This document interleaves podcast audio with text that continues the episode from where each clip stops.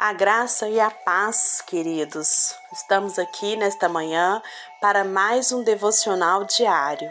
Eu sou Sara Camilo e hoje é 9 de janeiro de 2021. O tema do nosso devocional hoje será O futuro já chegou.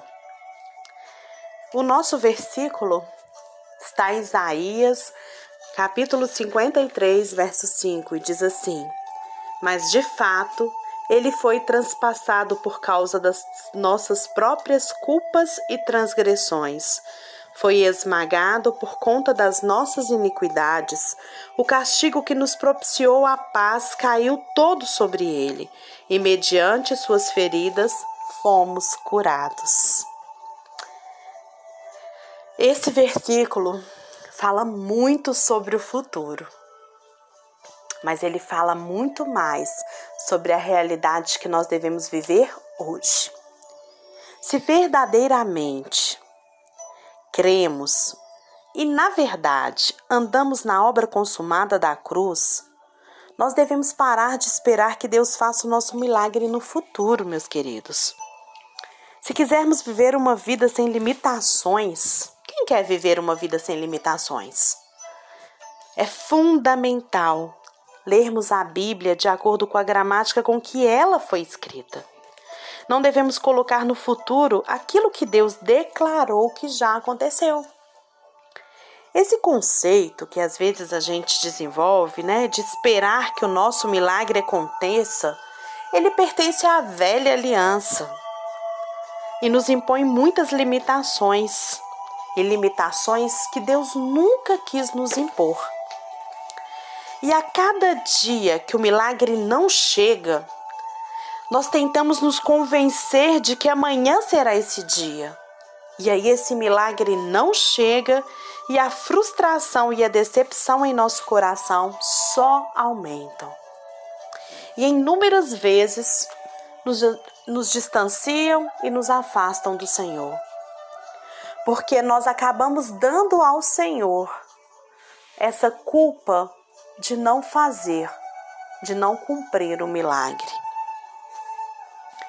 Nós estamos constantemente tentando alcançar algo que na verdade já aconteceu. Como assim, Sara? Sim, irmãos. Sempre nós estamos tentando alcançar algo que já aconteceu. Não está no futuro. Quando nós lemos o versículo de Isaías aqui, olha, que diz que nós fomos curados. É algo que já aconteceu. Não é algo que acontecerá. O futuro, com tudo que precisaremos em toda a nossa vida, ele já começou há dois mil anos atrás. Verdade! Com a obra consumada da cruz. O mundo espiritual é eterno, sem começo e sem fim. Ele não é limitado pelo tempo. Se a gente quiser aprender a remover todas as limitações da nossa vida, irmãos, nós devemos parar de olhar para o futuro em busca do milagre que desejamos e sim olhar para o passado, lá para a cruz, há dois mil anos. Nosso futuro começou lá e, e tudo que precisamos fazer é aprender a entrar nesse futuro pela fé. O futuro do cristão, ele já foi consumado em Jesus. Então a esperança não é fé, fé é certeza. Então, Deus, ele não precisa de fazer mais nada. Nós devemos rejeitar as limitações que a incredulidade nos impõe. Essa incredulidade muitas vezes foi formada por religiosidade, por a gente achar que precisa fazer para receber. Então, quando a gente não faz, a gente acha que a gente não merece. Ou quando a gente não recebe, a gente acha que é porque Deus não quis. Deus, ele não precisa fazer mais nada. Você deve realmente, queridos, querida, se apropriar dessa verdade com todo o seu coração. Hoje, irmãos, nós vemos o passado, o presente e o futuro se unindo. Isso que a gente está vendo. O futuro do seu milagre realmente começou quando foi profetizado por Isaías há milhares de anos atrás. Em dois mil anos atrás, através da vida e da morte de Jesus, ele foi cumprido. E a partir daquele momento, realmente ele pertence a você. Por favor, pare de esperar pelo futuro para que Deus faça algo por você, meu irmão. Essa atitude impõe limitações demais à sua vida. Em vez disso, olhe para trás. Quando Jesus bradou essas palavras poderosas, está consumado. Pois a partir daquele momento, o seu futuro adentrou o presente. Se não compreendermos essas verdades, não só correremos o risco de nos limitar, mas também de impor limitações a Deus, que é todo-poderoso. Isso mesmo. A nossa incredulidade, a nossa incompreensão da obra consumada da cruz, ela impõe, ela, ela limita Deus de agir na nossa vida. Lembra que tudo é uma escolha? Você pode escolher tirar essa limitação quando você entrega a sua vida, quando você dedica a sua vida ao Senhor, quando você toma posse daquilo que Ele já fez por você. Você é um vencedor, você é uma vencedora. Mesmo Deus sendo todo-poderoso, o que experimentamos das, das obras dele nas nossas vidas não depende dele, mas de nós. Se você quer ter uma vida abundante, se você quer experimentar o melhor de Deus para sua vida, escolha, escolha, escolha olhar para aquele dia há dois mil anos.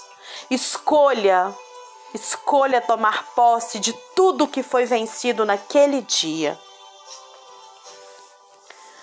Ele já decidiu nos dar uma vida abundante e abençoada, desfrutando de todos os benefícios da sua bondade.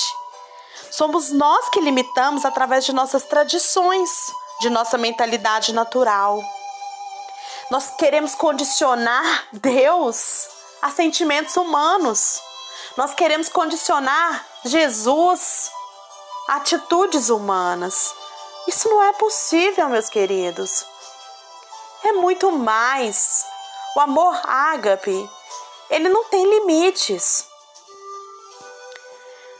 Sabe por que, que isso acontece? Porque a nossa mente não foi transformada, não foi renovada. E pela incredulidade do nosso coração. A gente espera, mas a gente não crê. Nós devemos desejar profundamente viver uma vida que expresse a glória de Deus na cruz que pagou um preço tão alto por isso. Também devemos aprender a superar as decepções que nós já tivemos. Claro que tivemos. Se nós condicionamos a nossa fé à esperança, os nossos sonhos à esperança, a nossa força humana, claro que nós vamos ter. Muitas vezes nós cristãos vivemos na esperança em vez de vivermos verdadeiramente na fé bíblica, que é o que precisamos aprender para experimentar para experimentar plenamente a cruz. Eles se empolgam demais, nós cristãos nos empolgamos demais com os nossos sonhos, com os sonhos que nós estamos buscando e ficamos repetindo para nós mesmos que cremos, quando na verdade não há nenhuma base para essa fé. Deus já revelou toda, diga, toda a sua vontade na Bíblia tudo que for contrário à Bíblia para nós cristãos, não vem de Deus. Muitas vezes nós criamos sonhos, nós criamos momentos, nós pensamos em situações, né? Desejamos situações que não são de acordo com aquilo que o Senhor Deus eh, revelou na Sua palavra. E aí, isso não vai acontecer. A Bíblia é a palavra revelada. É nela que você vai encontrar tudo aquilo que o Senhor tem para você. Todas as promessas, todos os fatos. Nós precisamos aprender isso, a diferença entre fatos e promessa. Fatos é aquilo que Jesus já fez por você, e promessa é aquilo que Deus fala para quem o segue. Eles vivem, nós cristãos vivemos em constante esperança e no final nós acabamos decepcionados, porque o nosso alvo não está no lugar certo, porque a nossa busca não está naquilo que realmente é necessário. As únicas bases verdadeiras, irmãos, para a nossa fé são a palavra de Deus escrita e a obra consumada da cruz. O que fugir disso é esperança. Aquilo que está escrito há de se cumprir, porque a palavra, a palavra de Deus é a palavra de Deus revelada. Creia, desfrute do melhor de Deus para sua vida. Tome posse daquilo que ele já te deu. Eu te convido a partir de hoje a fazer um desafio. Sempre que você for orar, ao invés de você mostrar para Deus os seus problemas, mostre para os seus problemas quem é o seu Deus. Comece a declarar quem é esse Deus. Comece a dizer quem ele é, o que ele significa, o que a Bíblia diz a respeito de, dele, o que o seu coração diz. Comece a declarar quem é esse Deus e comece a agradecer por tudo que ele já fez por você. Se você está doente, comece a declarar que ele levou sobre si as suas dores e enfermidades. E ao invés de você ficar pedindo a cura, agradeça. Agradeça, porque ele já levou sobre si as suas dores e enfermidades. Contemple a obra da cruz. Pare de contemplar o futuro. Viva plenamente o presente, podendo desfrutar do que Jesus já conquistou por você. Eu não posso ir aí fazer essa escolha para você, mas você pode fazer. Escolha a gratidão. Escolha declarar aquilo que Jesus fez por você. Escolha declarar a imensidão do seu Deus. Olha, eu poderia ficar aqui horas e horas dando testemunhos de como que essa compreensão mudou a minha vida como que conseguir contemplar o que já foi feito e ter um coração grata, grato do que já foi feito, mudou a realidade da minha vida. Mas eu não tenho tempo. Mas eu sei que você pode fazer isso. Comece. Pegue um papel e comece a anotar os seus motivos de gratidão. Por que, que você é grato? Por que, que você é grata a Deus? E eu te desafio. Tire 10 minutos todos os dias. Todos os dias. 10 minutos para agradecer. Não peça nada. Tudo já foi dado. A princípio, só agradeça. Agradeça. E depois você coloca para Deus os seus sonhos. E não fique apresentando problemas para Deus mas apresenta para o seu problema quem é o seu Deus.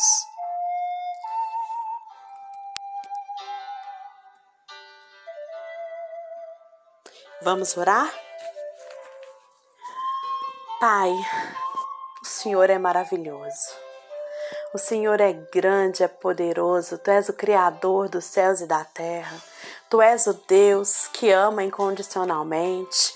Tu és o Deus que transforma o choro em riso. Tu és o Deus que faz com que todas as coisas cooperem para o nosso bem. Pai, tu és o Deus que tem propósitos, tu és o Deus que é forte e que usa cada situação para nos fortalecer e nos fazer sairmos dela, ó Deus, muito maiores, ó Deus, muito mais fortes do que quando entramos.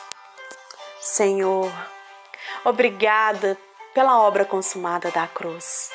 Obrigada, Jesus, porque com o seu feito, com a sua atitude, com a sua humildade, com o seu amor, Senhor, pela humanidade.